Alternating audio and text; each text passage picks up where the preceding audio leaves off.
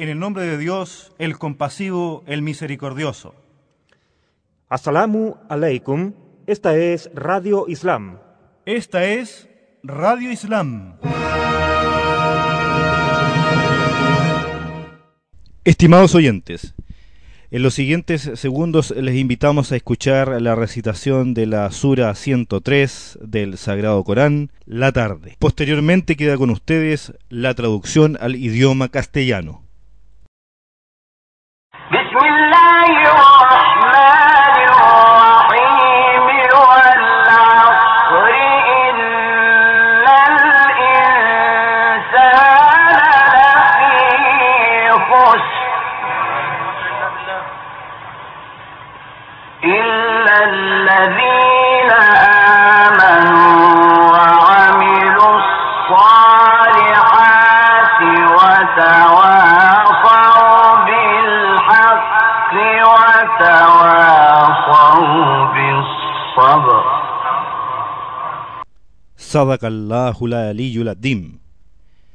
En el nombre de Dios, el compasivo, el misericordioso. Por la tarde, en verdad, el hombre camina hacia su perdición, excepto quienes crean, obren bien, se recomienden mutuamente la verdad y se recomienden mutuamente la paciencia. Es verdad la palabra de Dios, el elevado, el supremo. Apreciados oyentes, bienvenidos una vez más a Radio Islam. Transmitimos a través de www.islam.cl. En la presente emisión tenemos para ustedes el boletín informativo semanal, a continuación el análisis internacional de la semana y para concluir la sección especial dedicada al nacimiento del imam Hassan al-Askari. Sigan en nuestra sintonía. Ahora, con ustedes, las principales informaciones semanales.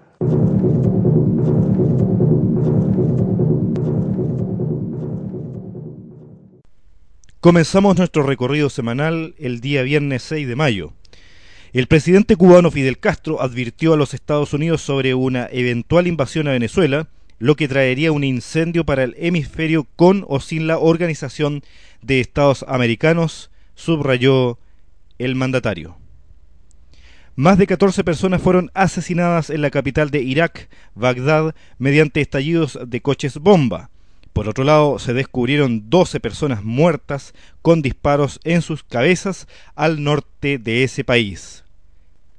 El líder del Partido Islámico de Pakistán, Agha Sayed Hami Ali Shah Musavi, expresó en el marco de la conmemoración de la muerte de Abu Talib, la paz sea con él, tío del profeta del Islam, Hadrat Muhammad, la paz de Dios sea con él y con sus descendientes, que esta ilustre personalidad de los musulmanes ayudó a preservar los derechos y honor de la humanidad a través de su protección al mensaje del monoteísmo. Destacó que a la fecha el ejemplo de Hazrat Abu Talib sirve para contraponerse a los poderes coloniales que someten a Irak, Palestina, Cachemira y Afganistán, entre otras naciones.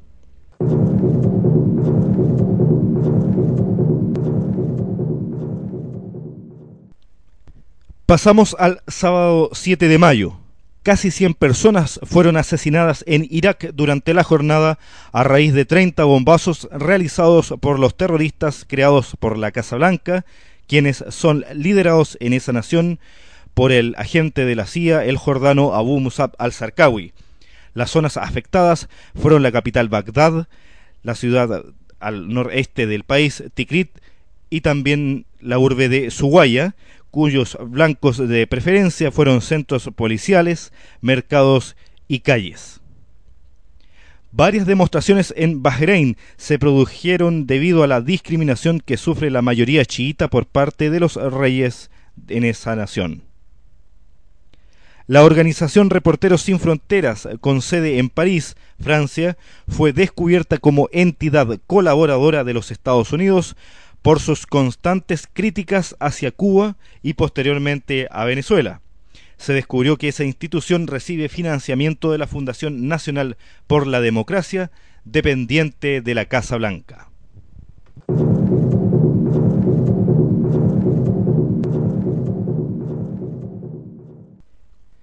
Continuamos nuestro recorrido informativo el domingo 8 de mayo. El presidente de Venezuela, Hugo Chávez Frías, declaró que le preocupa la industria bélica de los Estados Unidos y a través de esta la producción ilimitada de armamento. Al respecto planteó la pregunta sobre quién había armado a Osama Bin Laden y a Saddam Hussein, sobre lo cual Chávez añadió que fue gracias al régimen de Estados Unidos. Cuba criticó la postura política que adopta el secretario general de la Organización de Estados Americanos, José Miguel Insulza, sobre su crítica hacia la permanencia de Cuba fuera del organismo latinoamericano. En sus recientes declaraciones, las expresadas por José Miguel Insulza se identifican más con el discurso promovido por el gobierno de los Estados Unidos que con el resto de los países que integran el organismo, expresó la administración de La Habana. Solo civiles iraquíes asesinados y ningún rastro del terrorista wahabita salafi Abu Musab al-Sarkawi fue el saldo de víctimas producto de los constantes ataques de los invasores estadounidenses y británicos contra la población del país asiático. Por otro lado, dos presuntos colaboradores de los extremistas fueron capturados en esa nación árabe.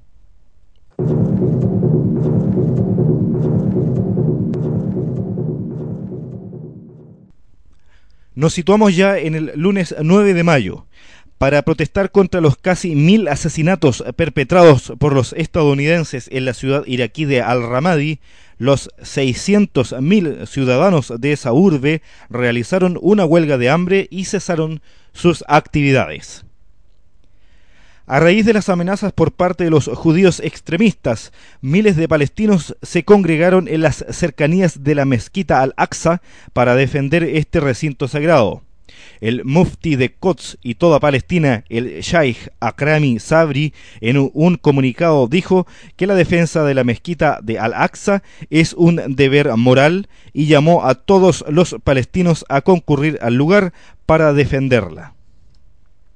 75 iraquíes fueron masacrados en las cercanías de Siria, en territorio de Irak, a raíz de un gran ataque realizado por fuerzas estadounidenses. Todo un misterio resultaron ser las detonaciones producidas en la ciudad estadounidense de Nueva York, en las cercanías de la representación diplomática de Gran Bretaña. Nada se sabe de la autoría de ese atentado. La organización islámica política Tehrik Nafas Fik Jafariya de Pakistán condenó la publicación de un cómic insultante a su país publicado en el periódico estadounidense Washington Post. En un comunicado, el Partido Islámico expresó que es un acto indecente del rotativo el que realizó contra Pakistán y el Sagrado Corán respecto a los insultos por parte del gobierno de los Estados Unidos contra el libro sagrado además contra el mundo islámico.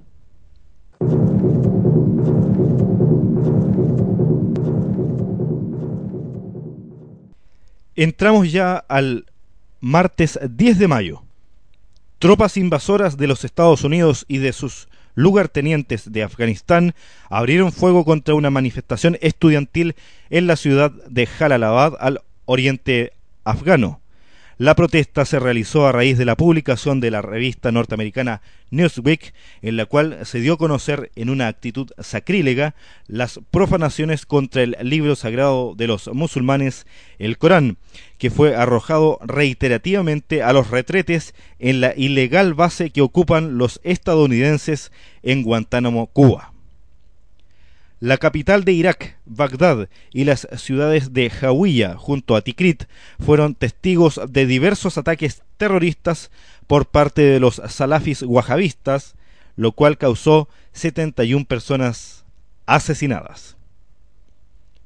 Un reporte sobre los derechos humanos de los musulmanes estadounidenses indicó que estos vieron bajar sus garantías civiles luego del 11 de septiembre de 2001 e indica una animosidad anti-islámica en el país fomentada por las grandes cadenas de los medios de comunicación. El Consejo de Relaciones Islámico-Americanas informó que se produjeron 1.522 incidentes durante 2004, 49% más que en 2003. Otro dato de relevancia es que 141 incidentes fueron confirmados por parte de musulmanes, es decir, 52% más ataques.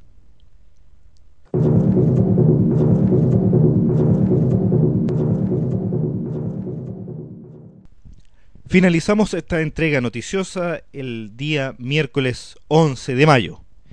Enric Marco, un supuesto prisionero de los campos de concentración en Flossenburg, Alemania, expresó que siempre mintió sobre sus sufrimientos y que jamás pasó por los recintos de exterminio. Un general iraquí y dos infantes de marina estadounidenses fueron muertos en la capital Bagdad a raíz de un enfrentamiento con los combatientes de ese país.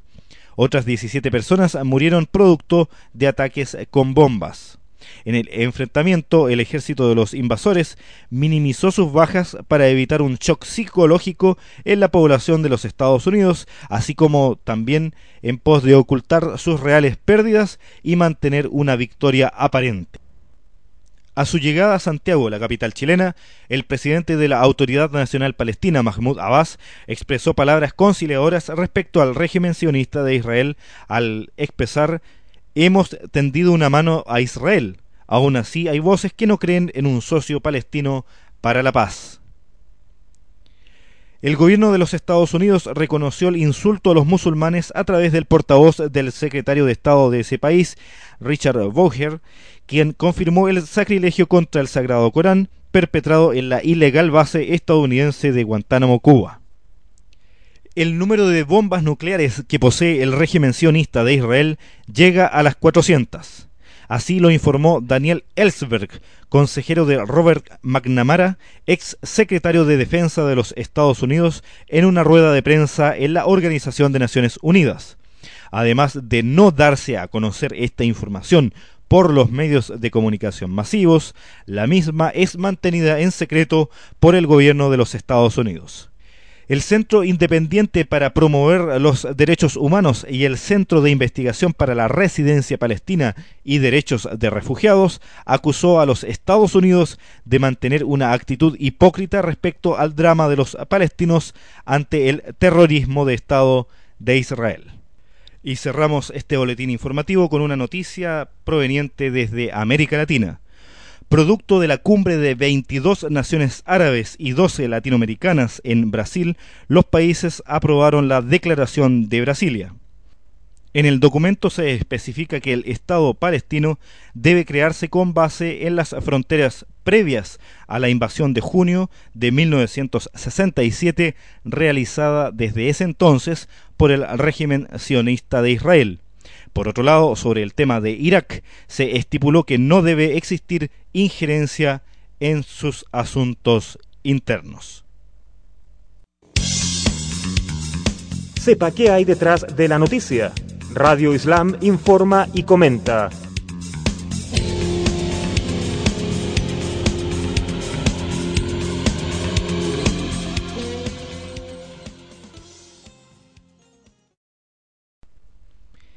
En toda invasión que los Estados Unidos han realizado durante su historia, siempre lo han hecho anexamente junto a mercenarios encargados del trabajo más sucio posible, yendo más allá de lo desagradable para quienes empuñan las armas de forma oficial, como lo hacen los soldados y fuerzas ordinarias tanto de los Estados Unidos como de Gran Bretaña.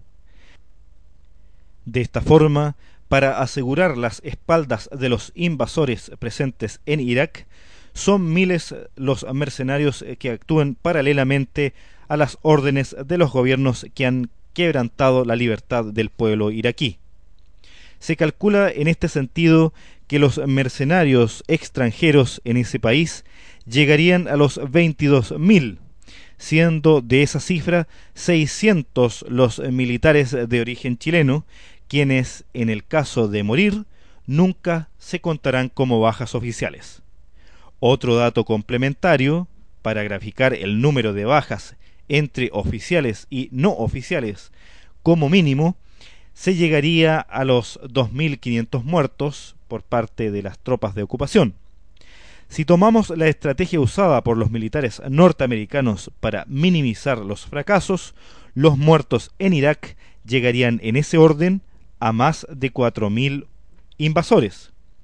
Estados Unidos siempre ha usado a estos asesinos a sueldo con tentadores salarios que según su falta de moral va acorde con su irrespetuosa manera de despreciar su vida, así como la de los demás, llevando a cuestas por lo general una hoja de muerte con violaciones a los derechos humanos, ya que entre sus entrenadores o ellos mismos han tenido contactos con instructores militares históricos en la participación de las dictaduras creadas por Washington.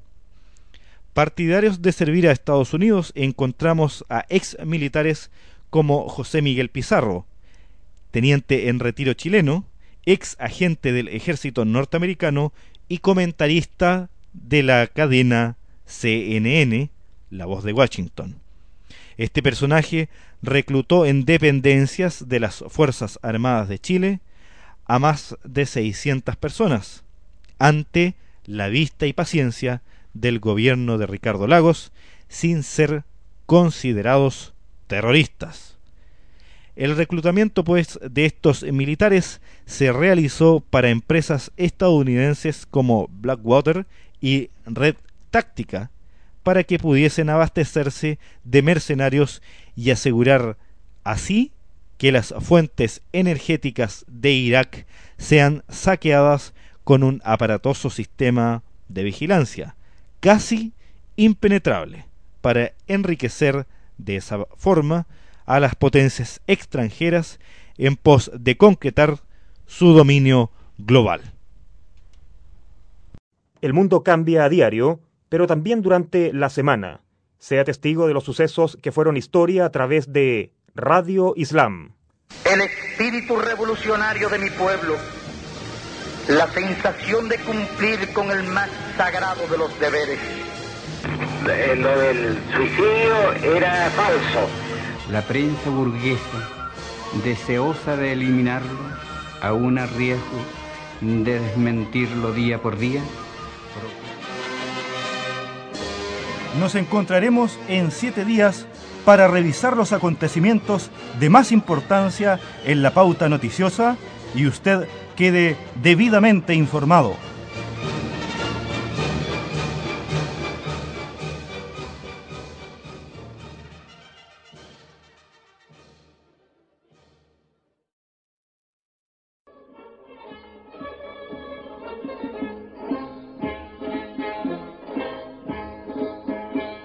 Programa especial sobre el nacimiento del imam Hassan al-Askari, la paz sea con él, onceavo guía de los musulmanes chiitas del mundo.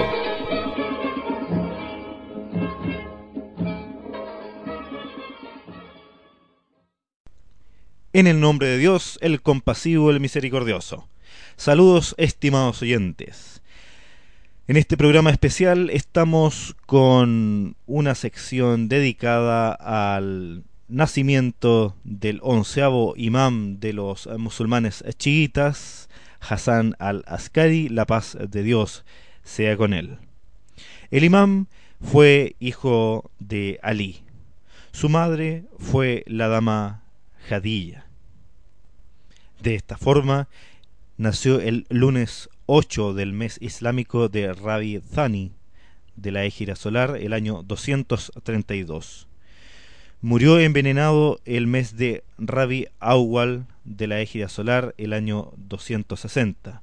Sus funerales fueron conducidos por el imam al-Huyat al-Mahdi y fue enterrado cerca de su padre en la ciudad de Samarra, hoy día Irak. Su generosidad y amabilidad, su devoción y humildad eran conocidas por todo el mundo. Era además fuerte físicamente y tenía nobles rasgos. Era venerado a pesar de su juventud. En su carácter se parecía mucho al profeta del Islam, Hadrat Muhammad, la paz de Dios sea con él y con sus descendientes. Al respecto se relata de Ismail ibn Muhammad el siguiente testimonio. Un día esperaba a Abu Muhammad, el imam al-Askari. Cuando llegó, le invité a aliviar mi angustia. Juré que no tenía ni un dirham y que no había desayunado ni cenado. El imam me dijo que hiciera una promesa de perjurio en el nombre de Dios y me reprochó con razón de haber escondido cien dinares bajo el suelo. Añadió que no me lo decía para encontrar una excusa para no darme nada. Después ordenó a su servidor entregarme cien dinares. Un hombre, habiendo escuchado hablar de la generosidad del imam, fue a verle. Necesitaba quinientos dirhams. El imam le dio los quinientos dirhams que precisaba, así como otros trescientos dirhams más. Muchos cristianos de la época también atestiguaron que el imam era como el Mesías, es decir, como el profeta Jesús, la paz sea con él, por su bondad, sus conocimientos y su facultad en realizar milagros. Era un devoto adorador y se dice que efectuaba las oraciones de la noche durante la mayor parte de ella. Con este interesante relato, estimados oyentes, estamos finalizando esta emisión de Radio Islam. Si Dios quiere, nos volveremos a encontrar la próxima semana con otros interesantes materiales para compartir.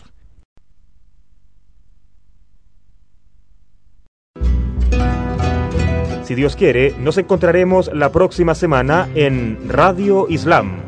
Para contactarse con nosotros pueden escribir al correo electrónico semanario arroba islam.cl, el puente de amistad entre ustedes y nosotros. Les esperamos la próxima semana en este mismo espacio y les recordamos que pueden seguir visitando nuestro sitio web en www.islam.cl. Nos encontramos, si Dios quiere. Assalamu alaikum wa rahmatullah.